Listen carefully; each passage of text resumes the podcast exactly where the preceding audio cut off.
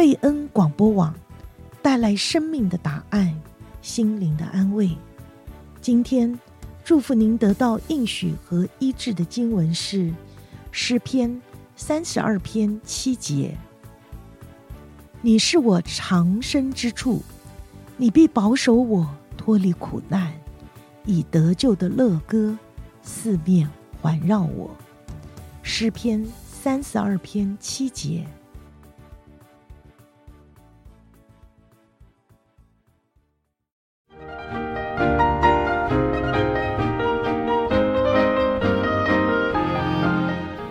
姐妹淘，好玩的事，郁闷的事，开心的事，烦恼的事，姐妹淘无话不谈，喜怒哀乐与你共分享。亲爱的听众朋友，晚安！欢迎您收听贝恩姐妹淘真爱无敌，我是主持人夏珍 Rita。今天要跟大家介绍一位非常非常厉害 哇！大家可以知道，我们现在不是在录音室哦，非常的酷哦。我现在旁边有狗狗，所以我们是在非常欢乐的一个环境来录音哦。那今天呢，我邀请到的是杨红仁，我们的福哥来到我们的节目当中。哎，大家一定很好奇哦，哎，这到底是哪一号非常厉害的人物？你看，厉害到我们的狗狗都非常的兴奋，都已经叫出来。他是敏盛医疗体系生态系的我们主要的一个负责人，相对的，他也是在台湾哦非常有名、非常厉害的创业家，也是我们的总裁哦。好，我们先邀请我们的福哥跟我们的听众朋友说声 “hello”。我们的美女 Rita，Rita 好，各位朋友大家好，我是 Fred 杨红仁。欢迎杨红人，我们的福哥，我就觉得叫福哥比较亲切。谢谢谢谢。大家一定很好奇，哇，这个总裁耶？没有没有没有，总裁是我父亲。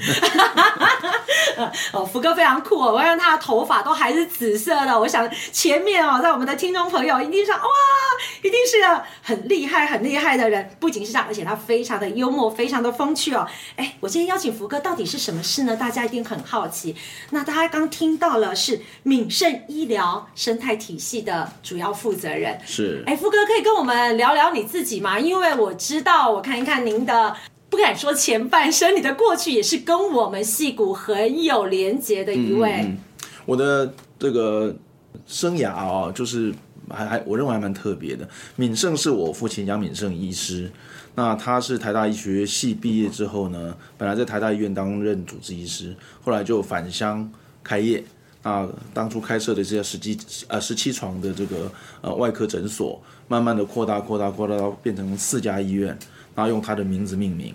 那我也是刚好很有福气啦，能够也进入台大医学系去读书。那在一九九四年毕业之后呢，也很幸运的就申请到哈佛公共卫生学院。我想很多的医医师。呃，在毕业之后，如果要出国深造，可能都会第一站会选择公共卫生。那这一年呢，其实对我来说影响非常非常大，就是公共卫生把我们学医的视野又在打开了哦。因为学医的逻辑，我的老师陈文忠教授刚好在场。我们医生的逻辑就是救治每一条生命都是无价的，我们要用所有的成本去，呃，不计代价、不计成本要去。救一条人命是，可是公共卫生的概念跟医疗经济学的概念是我们资源有限，但是在在有限资源里面如何去创造最大的整体的利益，所以这点对我来说就打开了我的视野。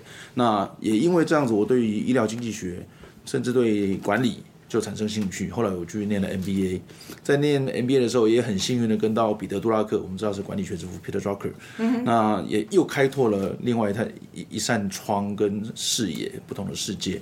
那更幸运的是，在那两年的 MBA 的过程中，我在美国第二大连锁医院 Tenet，现在还是第二大连锁医院的其中一家，就是我们大家熟悉的在 Monterey Park 的 Garfield Medical Center，也做过一年的这个管理的呃工作，那也。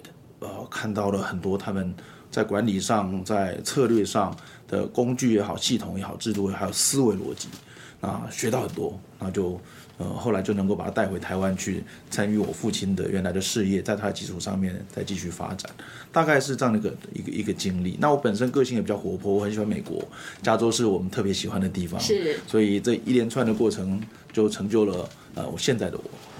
哇，可以听到那个福哥的经历，就是从一个医学人，然后到一个气管人，然后变成一个经纪人，又变成一个管理人，最后变成一个创新人。因为你刚刚哦讲到，就是说在戏谷啊，看到这么多不一样的啊、呃、事物，开阔你的眼界。我们刚刚来之前，你也就大概跟我讲说，哎，如果不是这样子哦，好像走医这一条路就是很专注，我就是救人。对吧？是就不会看到一个新的这样子的一个领域，是甚至把一个新的领域带回台湾，我觉得那个很炫哎！你怎么会有这样的想法？你那时候一定会被那个医学人说是离经叛道吧？是的，我很好奇这一点。是的，这这这个过程中的确是背负了很多的呃质疑也好，或是呃嗯、呃、批评也好哦、嗯。但是我认为。我要特别感谢说能够在美国这段经历，我们都知道美国这个社会是非常多元的哦。在台湾，为虽然我们都是非常非常认真努力，但是很多的价值体系可能都虽然现在跟二十年前、三年我们的学生时代已经很不一样了，没错。但是但是在那个时代，你看我们成绩好，那就去按照父母的期望要求，那就进这个进那个。Uh. 学医，大家如果问啊哪一个考上状元，说哎，请问你为什么要选择台大医学系？哎，我要行医救人，那根本都是假的，都是为了、啊、这样子吗？为为了满足，可以问一下教授，开玩笑。通通常是为了满足家人或是社会的期望。而我成绩到这个地方，我能够进台大医学系，我有那个勇气去选择别，除非我真的很对其他东西很有兴趣，那完全不想要当医生。现在现在这时代的确，我认为很好，很多年轻人他是可以这样做选择。在我们那个时代，要做出这样的选择是很痛苦的。比如像我们班台大医学系里面，后来有大概有十多位是。呃，他们真的不想做医生了，然后去做其他事情，但是也发展得非常好，因为他们都是很好、很优秀的人才嘛。没错。那我比较幸运，就是说，呃，能够出来之后，我的个性本身也比较活泼外向，那也比较调皮捣蛋一点。那在美国这样的地方就如鱼得水，尤其像戏谷，是它充满创新。所以我们常常讲说，台湾跟美国一个很大的文化上的差异是，台湾人都常常很怕失败，越优秀的人越怕失败，越怕失败就越不敢尝试，因为怕被人家笑。对。可是美国是。Reward, reward failure。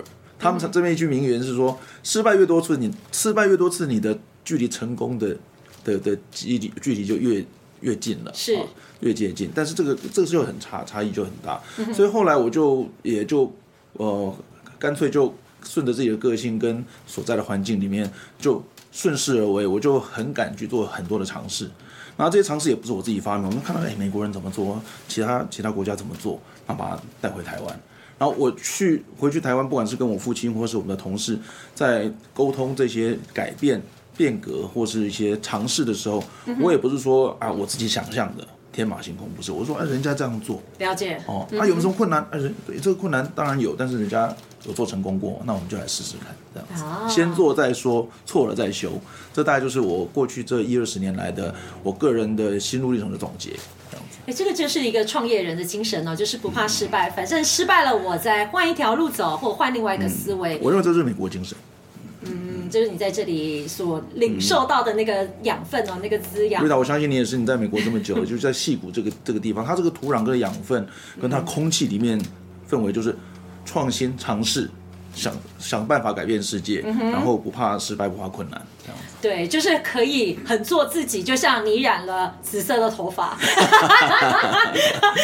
我刚刚我刚才讲，哇 you sure 这个是总裁吗？我是很很感谢我的老师来当院长。我们在台湾当院长是不可能有这种可能性的。没错，这种 style 是真的比较少哦。是是对，哎，那我再想想，哎，我我我很想问，就是说，除了你刚刚讲到这些，就是你对在这边看到的。一个不一样的一个创新或者说思维带到台湾，可是是在哪一个点哦，让你可以把爸爸二十年的心血哦，四家医院变成好多好多家不同的连接在一起，然后还上市，哎，是这个在台湾其实是蛮不大可能做到的。的确，这个也就是我在美国最重要的学习跟经历。嗯、我刚刚特别提到说，我在一九九四年来到美国，嗯、然后念一年的 MPH，就是。Master Public Health，好，呃，公共卫生，然后学到这些，呃，公卫也好，或者是经济学、管理学，那再继续 MBA，那再来就是在医院工作那一年呢，我为什么刚刚特别提到 Tenet？Tenet 是美国第二大连锁医院，我们以前在台湾就是学医就很单纯呆呆的，然后来美国说哇，怎么它可以有八十家连锁？可是它当然不是最大，最大的 HCA 三百家医院。我是匪夷所思，因为我父亲每五年盖一家医院已经很了不起了，没错，二十年盖四家医院，很厉害。我说怎么变成三十三百家医院的？我才开始去研究，我原来他们是上市，然后并购，而且换并购是换股并购 swap。这个都是以前我们没有在医学不可不可能学过的。MBA 里面虽然可能有听到过这些一些例子，但基本上都不是医疗行业的，哦，都是可能其他呃大型的公司在做 merger position 这些很多。但我没有想到说，哎，连医院都可以这么做。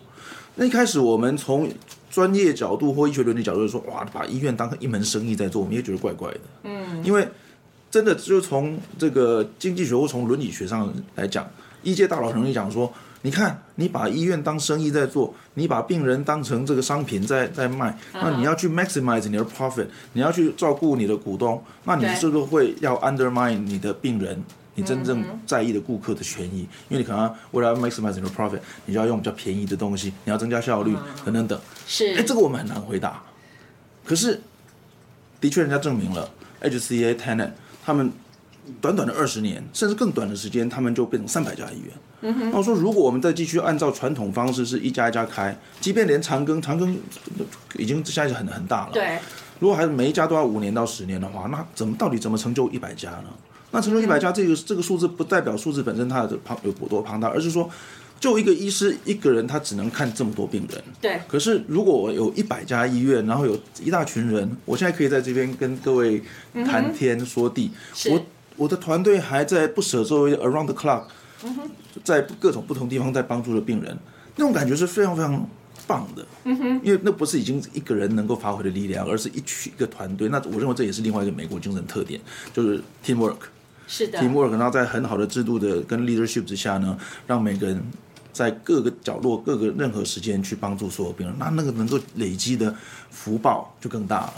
哎，你刚刚讲到 teamwork 这个部分哦，我忽然想到，你好像就是在啊，你的一个语录里面有讲到，就是说我是看有怎么样的人才，就把什么样的人才用在哪一个地方。所以才可以成就你的团队。我有我有语录吗？有有六点，does and doesn't。哦，你是不是有这样的想法？就是说我看到怎么样的人才，我可以怎么样把它放在这个这个团队的里面，使它发挥一个最大的功用，甚至就是说帮助你在这样子的一个不仅是一个团队的建立，甚至是你的这个 business 里面。是这个刚好也是跟我个人的个性特质，还有我在美国的所见所闻跟亲身的经历、生活所。在工作上所得到的一个一个总结结合，嗯、一个是我从小起，虽然说我有点小聪明了，那很聪明啊，你这样子很有凡尔赛哦，在在在老师面前不不不，好了解了解。可以。我但是我有点懒惰，就我从小就是有点有点懒惰，就是说，呃，以前我们小小学的时候男女合班嘛，嗯、然后旁边就是就是做女生，那女生都乖乖的，他们抄笔记，那我就我就懒得懒得听老师讲，我就看他的，看他比较快。连考试有时候都看看他的，老师逼逼，就是说我会试着从我从小大概就试着说啊，这件事可以找谁帮忙，这件事可以找谁帮忙，因为他们比我厉害。那这跟台湾过去尤其亚洲人比较相反，就是很多人他为了证明自己很厉害，什么事都就变变成 micro management，什么凡事大小都都通抓，对对？对，那其实是累死自己。那我是倒过来，我说啊，这个可以请你帮忙，可以请他帮忙。嗯、那举个例子，就是我在大学大六的时候，我担任医疗服务队队长，然后带带八十个学弟学妹们，呃，一起去花莲服务。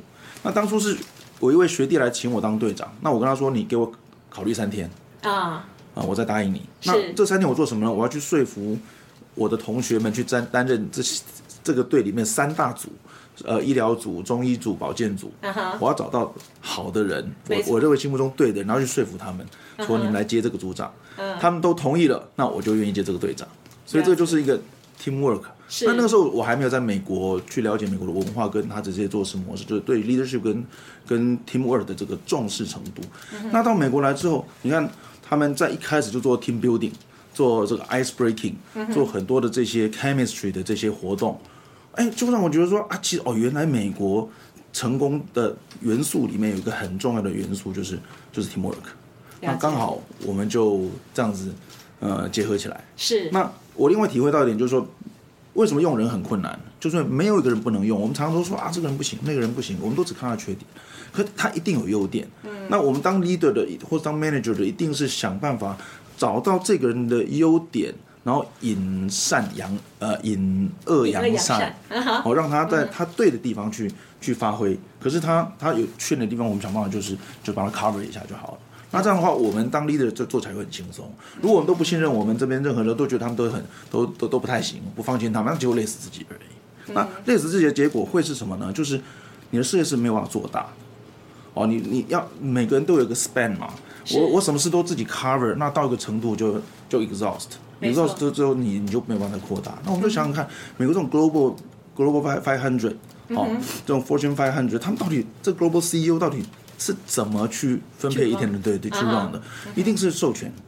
好，这个一定是是这样子。但是我认为这就是我们在美国另外学到跟体会到的的一个一个很重要的一个元素。在这样一个生态系里面，你们觉觉得特别的哪一些部分是让你觉得真的会有困难，但是你还是去克服？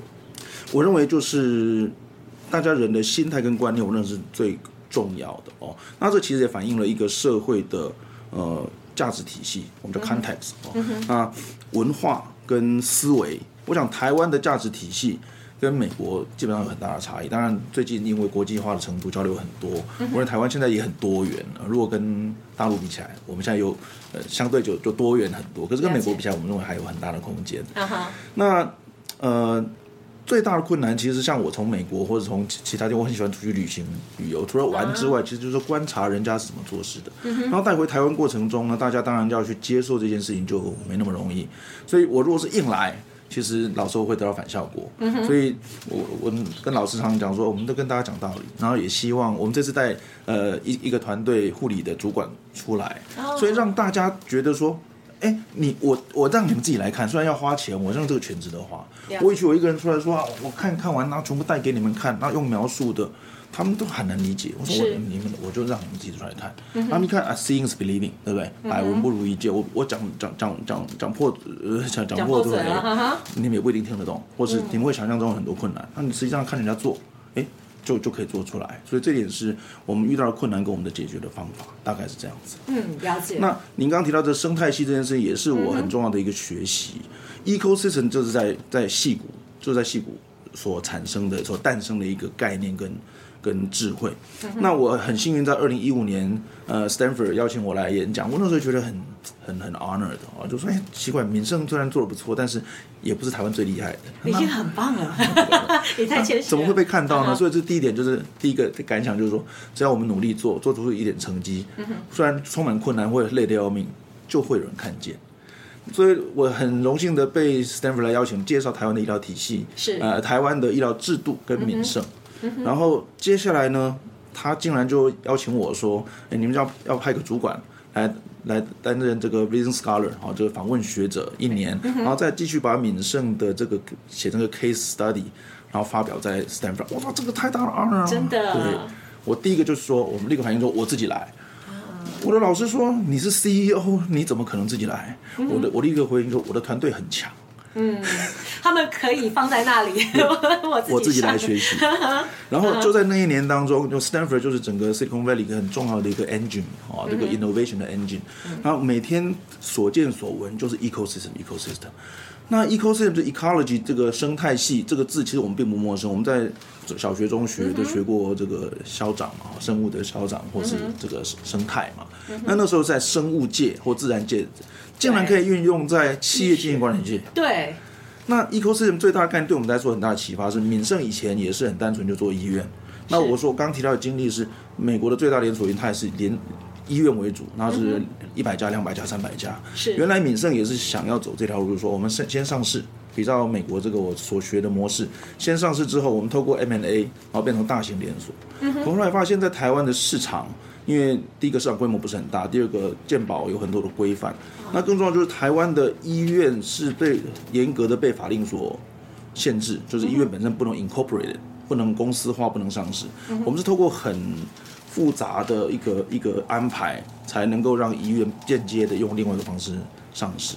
那我去大陆也尝试过一段时间，因为大陆市场毕竟很大，是后来发现这个两岸的差距还是蛮大的。了解。所以。当时在思考说，哎，大型连锁医院没有办法成就的时候，那我们到底有没有什么其他的出路？嗯，所以这时候 ecosystem 的概念就进来。所以 eco ecosystem 就是生态系的概念，就是它是一个互补的，它可能是各各个生物的样态，呃，植物啊、水啊、鱼啊、空气啊等等，它其实是各自的。可是它们放在一起的时候，它自成一个自我的循环的满系统去去满足，而且各自得到它该有的东西。我们就想说，那医院本身它。能够支持什么样的其他业务？所以健检、药局，然后长照，这其实都是跟我们健康相关的。是，我说哇，那我是不是可以把 ecosystem 这样概念呢，能够 introduce 到我们的原来的体系里面？是，所以才在过去这五年里面，我们从单纯连锁医院就变成有连锁药局，有连锁的健检，然后有长期照护、社区照护等等等。那现在继续要引进智慧医疗。这样的概念，所以还是很感谢我们在美国所得到的一些学习。哎，那我很好奇，你刚刚说会有新的引进，叫做智慧医疗。嗯，这个四个字拆开每个字我都看得懂，也听得懂，嗯、但是连起来智慧医疗是什么呢？好，我就举个例子，就智慧手机。嗯哼，请问智慧手机 iPhone 或是我们这个 Android 到底跟以前我们的手机有什么差异？所以它到底有到底有多多智慧？其实有时候大家可能会想错了，比如说智慧医院、智慧医疗，大家觉得啊，反正 robot。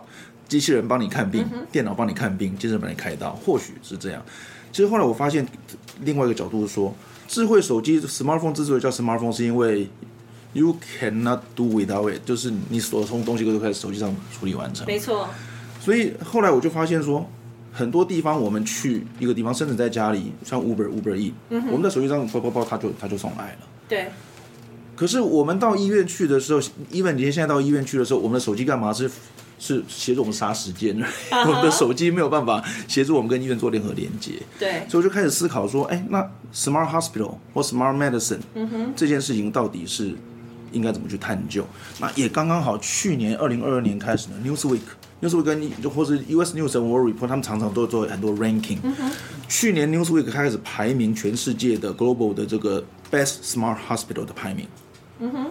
理论上，我们都说台湾的医疗这么好，对啊，台湾的电子业、资通讯产业这么好，嗯哼，电子业加上医疗这两个强强结合，应该是台湾在智慧医疗上面一个很好的下一个护国神山哦。希望是，可是没有出现，嗯，哦，还没有出现，嗯。然后证据在去年 Newsweek 第一次第一版排名，哎，两百五十家全球最佳智慧医院里面，台湾竟然没有一家入榜。然后我们就觉得，我就觉得很 shock，而且很 curious，怎么会这样呢？Uh-huh. 因为大家都认为说台湾是最有条件的，是还还好。二零二三年我们台中荣总首先进榜，uh-huh. 这次排到三百名，排了两百五十四名，我觉得也不错。那我认为这件事情，我就开始去思考说，我们应该要有这个 awareness 去去想说，哎，怎么怎么没有发生？那我也开始去看看人家所谓的 smart hospital 长什么样子。那台湾应该有这个条件去做这件事情，啊、嗯，大概大概是应该是怎么走？哦，所以这个听起来就是智慧医疗，就是结合到现在的呃 technical 方面，还有加上这个医疗方面做一个结合，也有点像，是不是有点像 Amazon 这样子的概念？是提供给对用户嘛？我们就是其实就是 O online 呃 merge offline 哈，以前是 online to 呃就呃 online to offline 的 O to O，现在变成 O M O 之类，就是说。医疗一直都是一个实体的服务，因为我们是人面对面对人。但 COVID 之后，这 pandemic 告诉我们说，我们连开会都可以用用用这个有 Zoom 等等等这些，都、uh-huh. 都可以还很 effective 在做。是的。啊，比如说我们现在到那个 Mountain View 去看看 Google 的总部，它还是空空的，uh-huh. 可是前照赚可能赚的更多，速度可能加快。那医疗我们可不可以在没有面对面的情况之下，就可以完成更多的事情？其实应本来应该就要可以。哦。我们传统的医疗，我的我的老师在这边，他传统的医疗老师告诉我们就，就医学就望闻问切，我一定要亲自诊治，我要看到人面。可是当 COVID 的时候，我们发现，就算亲自见面，可能都还很危险。没错，他 要保持这我们叫做 social distancing。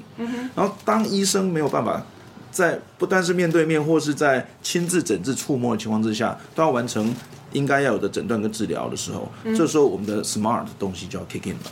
了解，哦、这个这个是一个加速的一个一个 event 的一个过程，嗯、所以我们思考说，可不可以运用这次 pandemic 的的这个机会，能够加速我们的 healthcare medical service 能够更更智慧化的一个过程。那我们在台湾是最有条件，对不对？因为他们的电子业啊，我刚提到资通讯厂商都是最发达，而且非常非常便宜，相对于其他国家，尤其是美国，美国的所有东西成本都非常非常高，对。哇，今天非常非常谢谢福哥哦，在我们的节目当中跟我们分享很多新的概念哦，也颠覆了我这个对生态系的一个不一样的认知，而且可以结合到我们的 IT 啊，然后结合到我们的医疗。哎，那我也很好奇哦，到底我们在北美的华人，我们在美国的华人好了，我们回到台湾，这个敏胜呢，可以提供给我们什么呢？那就请大家。继续锁定我们的频道九六点一分姐妹淘，我们谢谢福哥，我们下次见喽，拜拜。谢谢谢谢大家，谢谢瑞塔。